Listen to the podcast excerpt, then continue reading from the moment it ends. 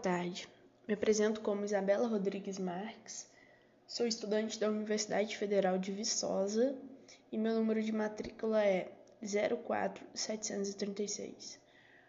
Hoje eu trago como tema nesse podcast a homofobia presente nas escolas e em sociedade. Sei que para muitos pode parecer como um, assunto tanto quanto polêmico e receoso de se falar, principalmente quando a gente vive numa sociedade heteronormativa, onde você ser hétero é o padrão e é normal, considerado você tem que ser assim, porque senão você está fora da caixinha, você não se encaixa aqui quanto à sociedade. Curioso pensar que a gente vive em pleno século XXI e ainda temos uma sociedade totalmente hipócrita quanto machista, homofóbica e preconceituosa. Acredito que seja importante trazer essa temática da homofobia presente nas escolas e na sociedade. Porque você tendo uma problematização, você busca soluções para aquilo. E é isso que eu venho tentar abordar ao longo desse podcast. E é de suma importância aprender e entender que o respeito às diferenças deve estar presente no currículo escolar e estabelecer a tríade educacional entre pais, alunos e escola, para informar e orientar que o primeiro passo é a quebra do preconceito. Não há dúvidas de que o tema deve ser discutido de forma delicada e sensível, afinal, a homossexualidade ainda é um tabu. Na escola ou em casa, as questões relacionadas à sexualidade devem ser abordadas vinculadas ao tema dos direitos e deveres dos cidadãos, do respeito e da diversidade humana. As questões de sexualidade transcendem as relações sociais, os padrões de representação de gênero de organizações familiares. Observa-se que quando escola e família não conseguem trabalhar essas questões ou quando não sabem como abordá-las, geralmente optam pelo silêncio. E é assim que muitas lacunas se instalam e podem gerar homofobia. Bom, é assim a partir de, do silêncio, de quando você opta pelo silêncio a cada frase homofóbica, a cada frase machista, a cada fala preconceituosa, você dá abertura para uma sociedade cada vez mais homofóbica. E infelizmente a gente vive num país que mais mata LGBTQIA no mundo.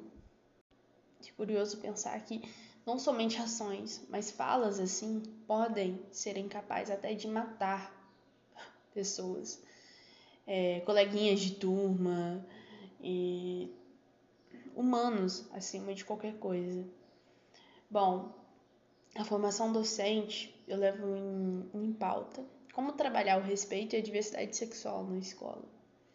Na escola, a homofobia perpassa também pelos padrões das relações sociais, entre os atores escolares, alunos, professores e educadores técnicos. A homofobia na escola afeta o bem-estar subjetivo, dificulta o aprendizado, produz segregação e isolamento, gera insegurança e falta de autoconfiança, produz desinteresse e entre muitas outras questões, como a estigmatização e uma pauta muito importante, a evasão escolar, onde você vê que boa parte dos alunos que deixam de frequentar as escolas, é, em algum momento eles sofreram bullying justamente, talvez por conta da sua sexualidade.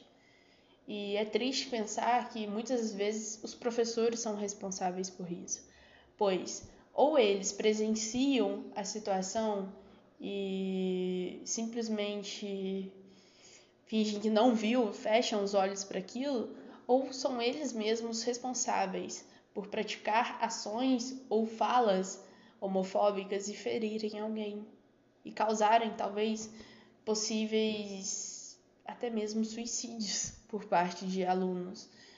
É, e é triste pensar, é difícil falar sobre essa temática por ser uma temática polêmica, forte e dolorida para quem talvez faz parte dessa comunidade. E pensar que o mundo lá fora é, mata dói demais, porque a pessoa vai para a escola talvez procurando acolhimento, talvez em casa ela passa por situações difíceis e tudo que ela vai para a escola é tentar pelo menos um acolhimento, e quando isso não acontece, é lamentável a situação. E dolorido para aquela criança, para aquele aluno, para aquela pessoa, como eu faço questão de informar. É, tratar a pessoa não como aluno, não como professor, não como colega de trabalho, mas como um humano, um ser humano que precisa de atenção, que precisa de respeito acima de tudo. Quanto toda essa abordagem nas aulas de educação física, a gente tem que. Acredito que muitos é, já ouviram, né? Expressões do tipo que menino que não joga bola é viadinho, ou mulher que joga bola é sapatão, e queimada é pra bichinha. São tristes expressões, mas que são altamente presentes nas aulas. E a gente vê também alguns professores que fazem abordagens como que o futsal só os meninos jogam. Hoje é dia de futsal, então os meninos vão jogar. Mas o dia que for vôlei, as meninas jogam. E é triste você pensar assim e dar voz a essa expressão, porque não condiz nem um pouco com a ética profissional.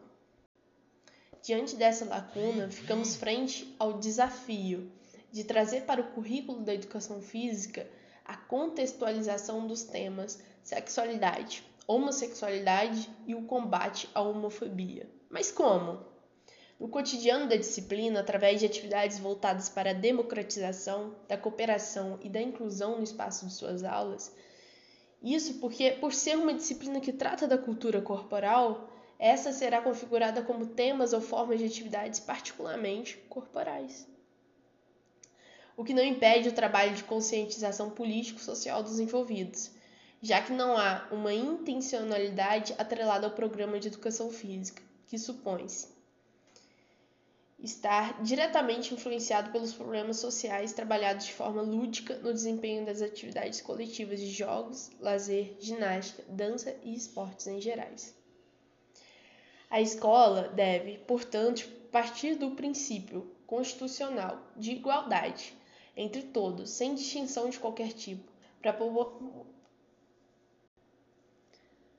para propor momentos de reflexão e instrumentalização do tema, e buscando a transformação do pensamento homofóbico em pensamento democrático, de aceitação do outro por sua condição humana, como sujeito histórico, político e social que exerce sua cidadania plena, e não apenas como um ser natural, rotulado pela forma que vive sua sexualidade.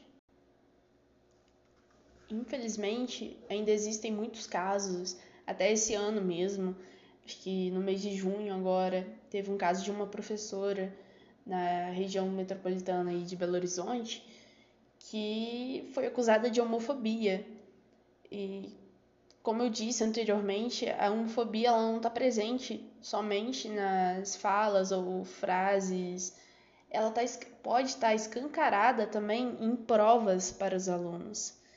E a gente precisa mudar isso. A gente precisa trabalhar com essa temática, porque já é comprovado pela ciência que ser LGBT não é uma doença. Nós temos orientações sexuais que podem ser diferentes, mas que elas precisam a todo momento serem respeitadas. A gente sabe que o Brasil é esse país que mais mata LGBTQI a mais no mundo. E a gente percebe também que a população de lésbicas, gays, principalmente transexuais e travestis, sofre muito com essa discriminação. E é na escola aonde nós vamos ter acesso às informações e é preciso dizer a todo momento que a homofobia é crime e que ela fere sim todos os preceitos éticos quanto a ser um bom profissional e a ser também um bom ser humano. Eu finalizo esse podcast então com a ideia de como a homofobia ela fere a ética profissional, mas não somente a ética profissional, os direitos humanos, o direito que todos querem de ir e vir e ser bem o que bem quiserem entender. É importante trabalhar isso e trabalhar a abordagem correta com os alunos. A gente tem o poder de poder conversar com os pais deles, de poder resolver isso, tendo uma boa conversa, um bom diálogo. Tudo pode ser resolvido ao diálogo. E não tentar tirar alguém do armário à força ou tentar fazer pré-julgamentos que não são cabíveis à sua profissão ou a você quanto pessoa. A gente precisa fazer com que a escola, quanto a nossa área como profissional, independente do que seja, seja um ambiente de inclusão e não de exclusão, onde você faça uma abordagem que abrace aquele aluno e traga ele para perto de você, que traga um trabalho é, didático e lindo, e acima de tudo, ético. E é importante, falando do mundo dos esportes, né? Agora a gente teve as Olimpíadas com mais atletas que se declararam LGBTQIA as Olimpíadas de Tóquio entraram para a história como a mais diversa. E é importante você pensar assim, né?